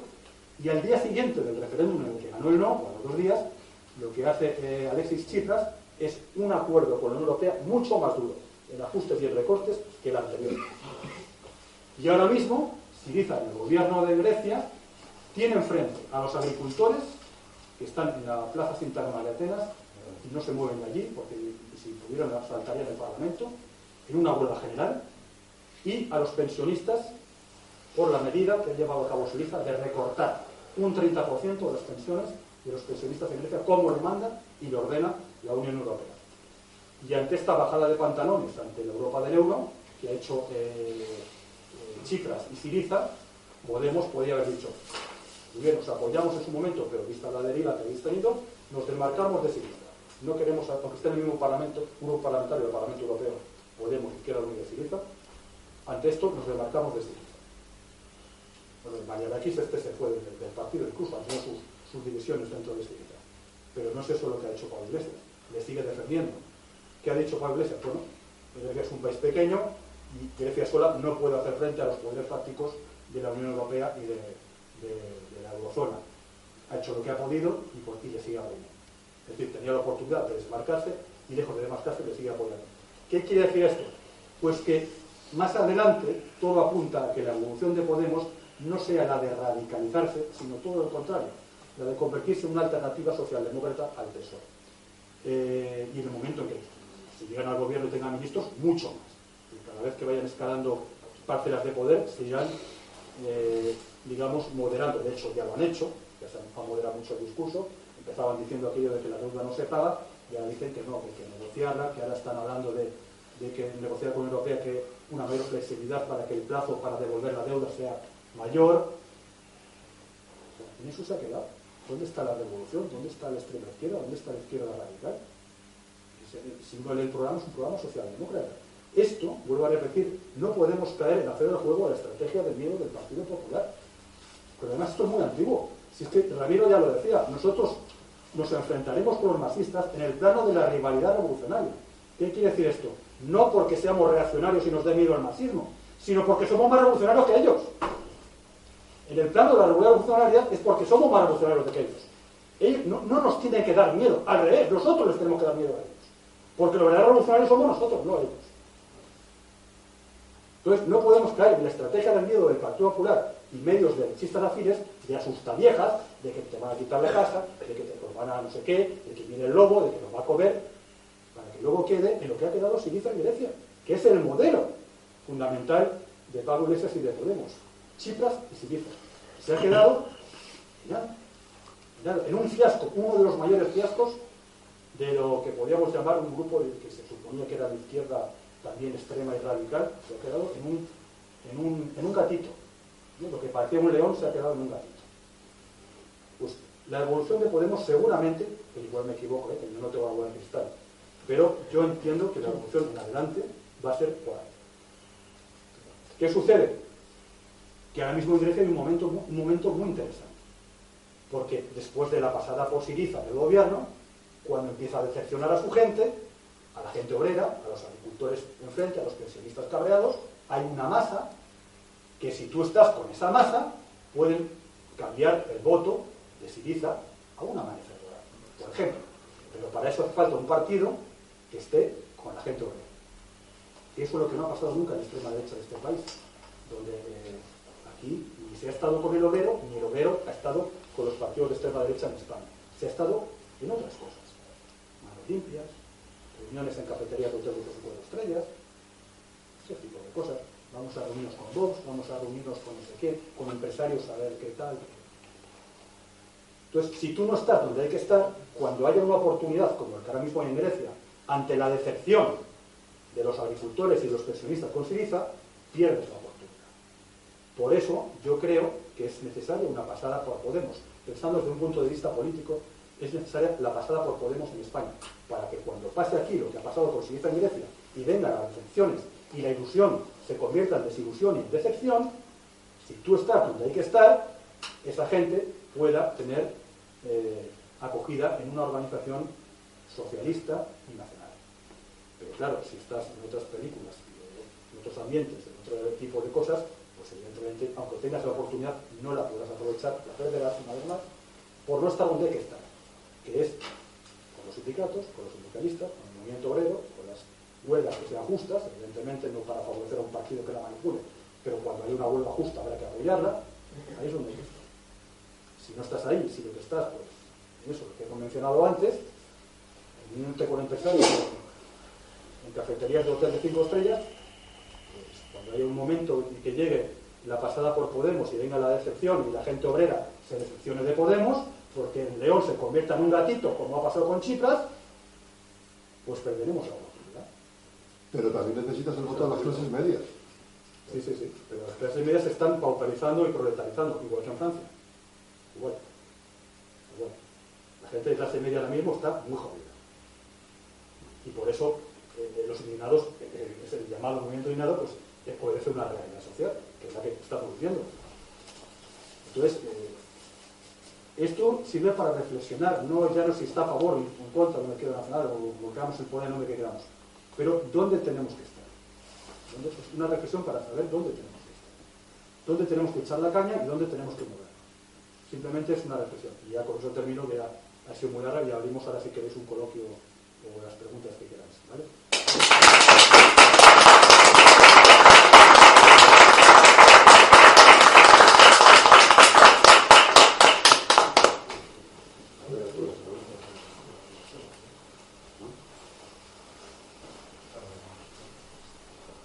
Si les había preguntas, ya no hay ninguna. Este, hola, ¿usted quería comentar algo?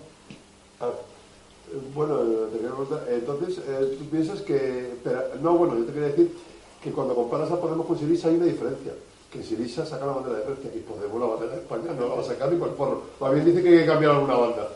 Es cierto, es cierto. es cierto. Esas cosas también hay que entenderlas. ¿Y qué va a pasar? Eh, tú dices que no va a pasar nada. Puede ser que sea lo que tú dices, pero nuestros símbolos no van a pasar con ellos. Eso, porque eso es un lema para ellos. Vamos a ver, eh, efectivamente lo que dices es cierto. Eh, cuando salió el referéndum el no, la gente de Siriza se echó a la calle con la bandera griega.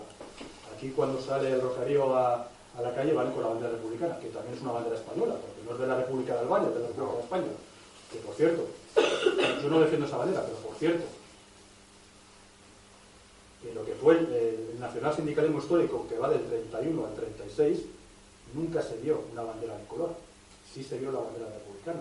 La famosa manifestación por la unidad de España lleva la, la presidida por la bandera republicana porque era la bandera de España en aquel momento. Esto no quiere decir que yo defienda la bandera republicana, cuidado. Pero eso es una realidad.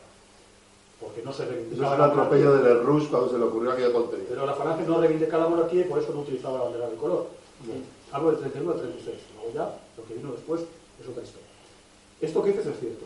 Efectivamente, la gente siriza se echa a la calle cuando gana el no el referéndum con la bandera Grecia y aquí, pues ya sabemos lo que hay. ¿no? Pero bueno, la izquierda española es que no es precisamente nacional, sino todo lo contrario. Esto porque es un tema singular de España. Seguramente la izquierda francesa no es antifrancesa y por eso mucha gente de izquierda vota al Frente Nacional.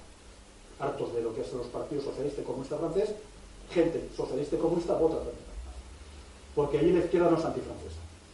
Aquí en la izquierda española es antiespañola, o no es antinacional, fundamentalmente por un complejo que tiene la izquierda progresista, no la izquierda progre, que viene de- de- del franquismo, de aquello que contra, contra Franco vivíamos mejor. ¿no? Esa queda ese complejo, esa asociación de asociar el franquismo con, con lo español, que es un, complejo absolutamente absurdo, y de. ¿no? Y por eso cuando hay un filósofo de izquierdas como Gustavo Bueno que saca, defiende la idea de España, pues se le echan encima y le ponen a parir, ¿no? Por ejemplo, por un, ejemplo. Y ha habido algunos otros casos más, pero desgraciadamente son casos muy minoritarios. Vamos a ver, en primer lugar, felicitarte por la conferencia que se. Gracias. En segundo lugar, efectivamente, Pablo Iglesias en un momento determinado en que se habla de patria. Y no le pone comillas. Yo, estoy, yo creo que posteriormente le han debido las diversas marcas de, de Podemos, le han debido de tocar, dar un toque de atención y empezar ahora, eh, nosotros creemos en un país para la gente. Pero en un momento habla expresamente de patria y no una vez, sino, sino varias. Nosotros estamos de acuerdo en eso que has dicho. Tú has planteado tres, tres grupos eh, de alternativa. Uno, el que nos has incluido a nosotros, yo creo que acertadamente, que es el que no se avergüenza de, de- del componente nacional revolucionario y no quiere pactos con, el- sistema. Otro, el de la derecha nacional y otro, el de la izquierda nacional, que es imposible. Vamos a ver, has, hecho una pregunta. Eh, primero es, es, puedes empezar con una pregunta, si existe una, si existe una izquierda nacional, si es deseable.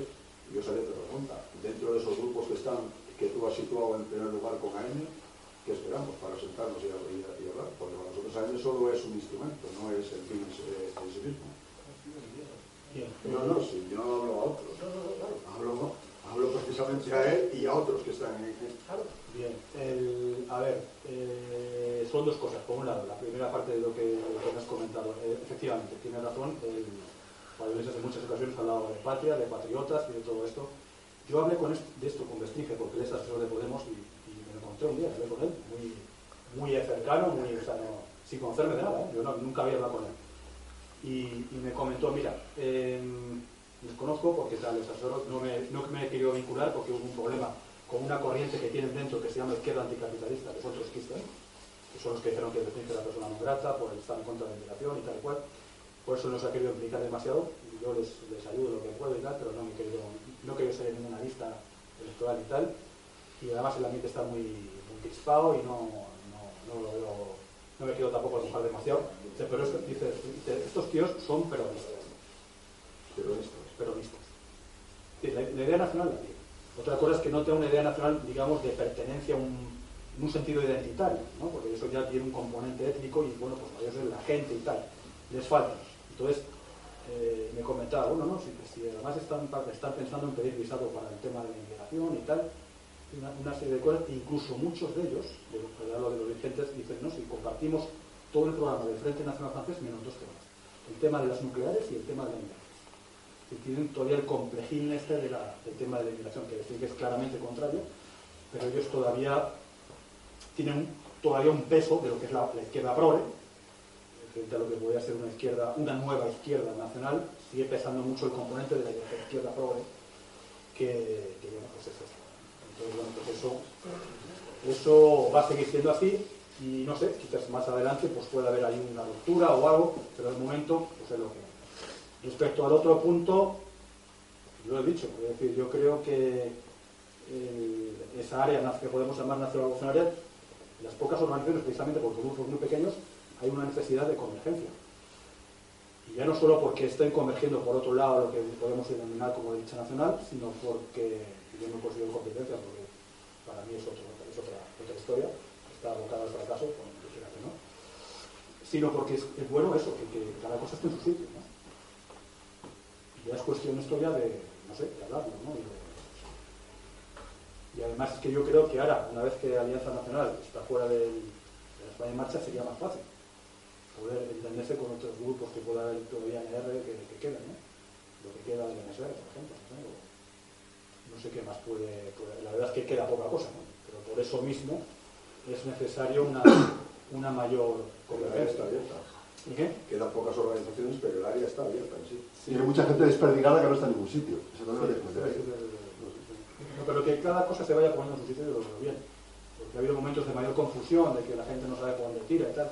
Que las cosas se van poniendo en su sitio y llamar a cada cosa por su nombre, a, a la revolución, revolución y a la derecha, a la derecha, pues eso es bueno. Cosas se vayan poniendo cada una Sí, sí, pero hay una cosa que hay que puntualizar aquí, que no has dicho. Vamos a ver, cuando hablo de Podemos y los indignados y la gente cabreada, ahí tienes que meter a proletarras, tienes que meter antisistemas y tienes que meter independentistas, que eso también está metido. Eh, No vas a, no vas a decir, no, esto no, esto no está aquí, eso está ahí. Tiene que verse el discurso, hombre. Entonces, si tú tienes un discurso, igual que han excluido los trotskistas a, a, a Bestringer, nosotros podríamos excluir a determinada gente por, por, por traición, eso es evidente. Pero está ahí. Dicho, él ha- ¿Qué tiene que ver que sea indignado? También puede estar indignado un capitalista porque ha perdido el capital y no es de los indignados. O sea, él ha dicho dos cosas que nosotros efectivamente no tenemos miedo. Una es, por ejemplo, la bandera republicana en sí, en sí, es una bandera nacional. Sí, sí, sí. En sí, está ma- usada en, en favor de independentismo, pero el uso de la bandera republicana en sí significa que cree en una nación, una nación española. Y de hecho así se hizo en la República. En segundo lugar, el Estado federal nosotros nos da miedo, porque el propio Julián Guita dijo que era preferible antes que unas autonomías que no tienen, que no tienen techo, que tienen un suelo, porque cuando se le ofreció, Anguita ofreció la solución federalista a Jordi Puyol. Jordi Puyol jamás la, la quiso, porque él sabía que con el autonomismo asimétrico que él llamaba, tenía un techo indefinido hasta romper con la nación, mientras que el Estado federal pone un marco. Son Exactamente eso. Exactamente eso. Bueno, vamos a ver, ¿no? Bueno, Íñigo, tenías algo. Yo te quería preguntar una cosa, en el que, bueno, yo estoy eh, de acuerdo en prácticamente todo lo que has dicho, bueno, prácticamente en todo. Pero a mí me parece muy importante eh, la cuestión económica, y digo, con respecto a Podemos, creo que estás bastante enterado de cuál es su solución. Yo los veo, efectivamente, que van siguiendo los pasos de Siriza y van siguiendo los pasos del kirchnerismo en Argentina. Por eso me ha llamado la atención que los califiquen de peronistas, porque sí que hay una diferencia muy grande entre el kirchnerismo y el peronismo. Sí, bueno, fue realmente el triple que dijo que era antiperonista, pero bueno. Lo digo porque, a ver, el peronismo, el peronismo sufrió un ataque brutal por parte de los mismos poderes que derribaron a los fascismos europeos cuando, ni siquiera, cuando no, era, no era racista, era plenamente democrático, es decir, con, en los años de Perón el censo electoral pasó de más o menos el 20% de la población al 60%, toda la población femenina adquirió derecho al voto gracias al Partido Peronista Femenino, por lo cual no se le puede caer- criticar. ¿Y por qué fue? Porque él buscó eh, poner la economía nacional, quitarla de manos extranjeras y ponerla al servicio de la nación. Yo creo que ese es el punto esencial. En Argentina es un país donde están muy sensibilizados. Para eso hay un partido, no sé si está organizado un partido, que se llama Proyecto Segunda República, cuyo eje central es eh, el, tener una moneda soberana que no dependa de... Nosotros en ese aspecto vamos a... Yo no veo que ninguno de estos vaya por ese, por ese camino. Entonces, por eso decía, ¿Podemos tiene algún tipo de programa o algún tipo de medida económica que vaya en dirección a hacer a nacionalizar la economía? Yo creo que en el programa son muy demagogos. Hacen mucha demagogia, eh, se están corrigiendo, aquello de la deuda, que la deuda no se paga, ahora ya están regulando y corrigiendo. Entonces yo creo que ahí hay mucha, mucha demagogia en el tema de economía. Y realmente no veo nada, ninguna propuesta revolucionaria. Por eso, cuando oigo hablar de izquierda revolucionaria, de extrema izquierda y de da el Frente Popular, risa porque es que no, no hay nada que sea revolucionario. No defienden ya ni salir de la Unión Europea, ni salir del euro, ni salir de la OTAN, ya lo dicen. Pero es que, ¿qué queda? Pues Yo Basta, creo que sustituir al PSOE. O sea, yo entiendo que cuando te acercas al poder tienes que mover el discurso. Marine Le Pen también lo hace. Mover el discurso, claro, porque si no asustas a la gente, claro, pues, no te votan, ¿no? Eso lo hace todo el mundo. Eso tiene una parte de táctica, ¿no? De que muera el discurso según estoy llegando al poder. Pero ya digo, en el programa no veo nada que sea eh, ni remotamente revolucionario. Es que yo veo reformista, ¿no? todas las izquierdas que veo ahora y además, eh, otra cosa que ha dicho, el hecho de que desde el- los medios del sistema de la prensa se les apoye y mira que van en esa dirección, yo creo que ellos no tienen ninguna alternativa económica y lo único que esperan es en momentos de crisis eh, en que la gente sea más proclive a votar a un partido de demagogia izquierdista, votarles y simplemente arrancarles algo más de prebendas al capitalismo, pero no desbancarlo. Es decir, de alguna manera lo que aspiran es a parasitar al capitalismo, pero no a sustituirlo. Y en eso se beneficia un poco en la, en la indigencia Fíjate, política. y- fíjate tú lo torpe que es la derecha, que, que cuando puede hacer una crítica, que efectivamente es cierto, es decir, estos tíos son unos demagogos, que hacen demagogia, que es fácilmente demostrable, la crítica que están haciendo consigue el efecto contrario. La estrategia del miedo, cuando dice que yo, diciendo tonterías, pues son gilipolleces, lo único que hace es echar más votos en la una para la otra. Porque la gente que está puteada y, y escucha a gilipolleces, que sí, pues ahora lo Yo está dando más, más, más motivo. Yo creo que no es una torpeza, pues, es una maldad. O sea, la derecha que hace eso no es la derecha, digamos, de base, es la derecha que manda. Y la derecha que manda si quiere que, la, que, el, que el cabreado vaya a esta izquierda falsa, porque porque si fuese una izquierda como Lenin tendrían el cuello cortado. Si fuese a un movimiento nacional como el nacionalsocialismo alemán, sabían que, saben que esto no, no les van a echar. Por eso te lo pregunto. Pero es que estas obsesiones de que están financiados por Irán, por ejemplo, por ejemplo, vamos a ver. Cualquiera que haya pasado o haya tenido algún contacto con Irán está financiado por Irán. Nuestro amigo Manuel Galeana, que alguna vez por el mejor también está financiado por Irán.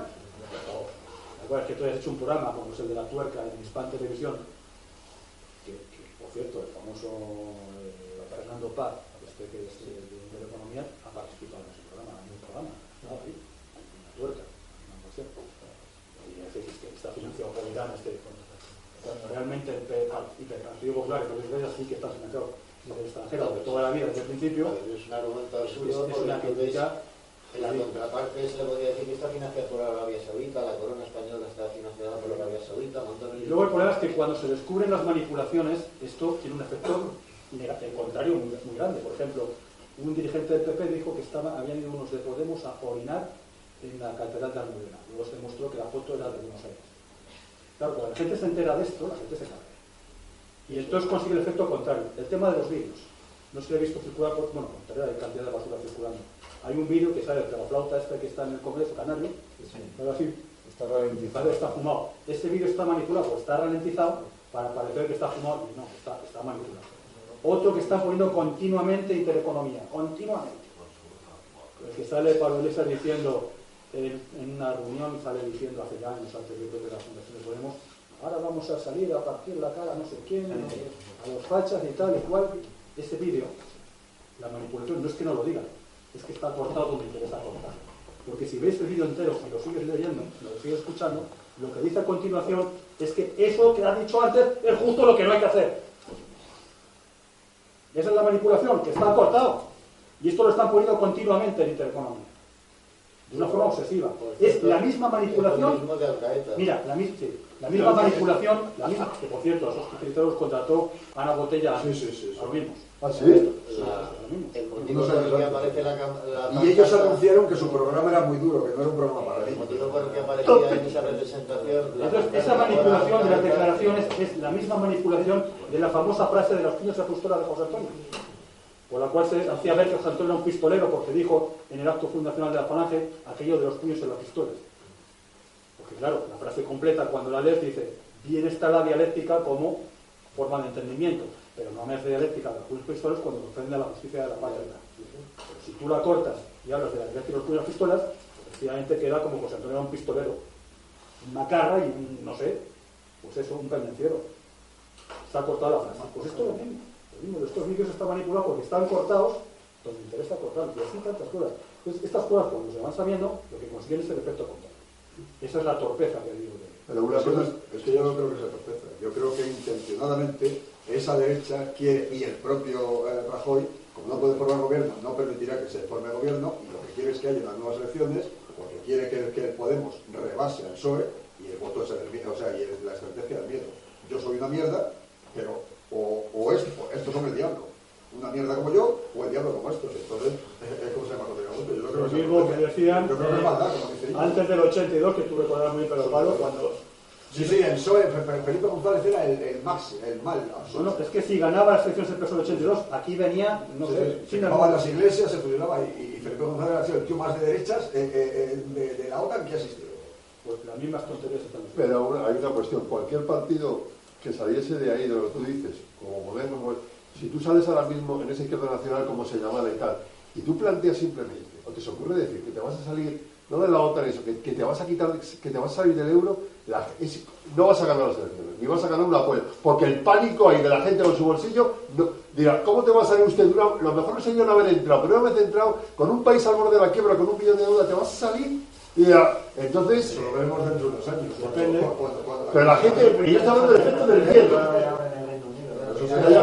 Pero el, pero el Reino Unido no está al borde de la quiebra, y nosotros, si salimos del euro, Estamos en la quiebra y salimos todos. Eso es una cosa muy sencilla. Es crees en lo que defiendes Si sí, pero una cosa que creas, pero tú necesitas a millones de personas que te apoyen, y si no lo puedes, eso es lo que yo digo.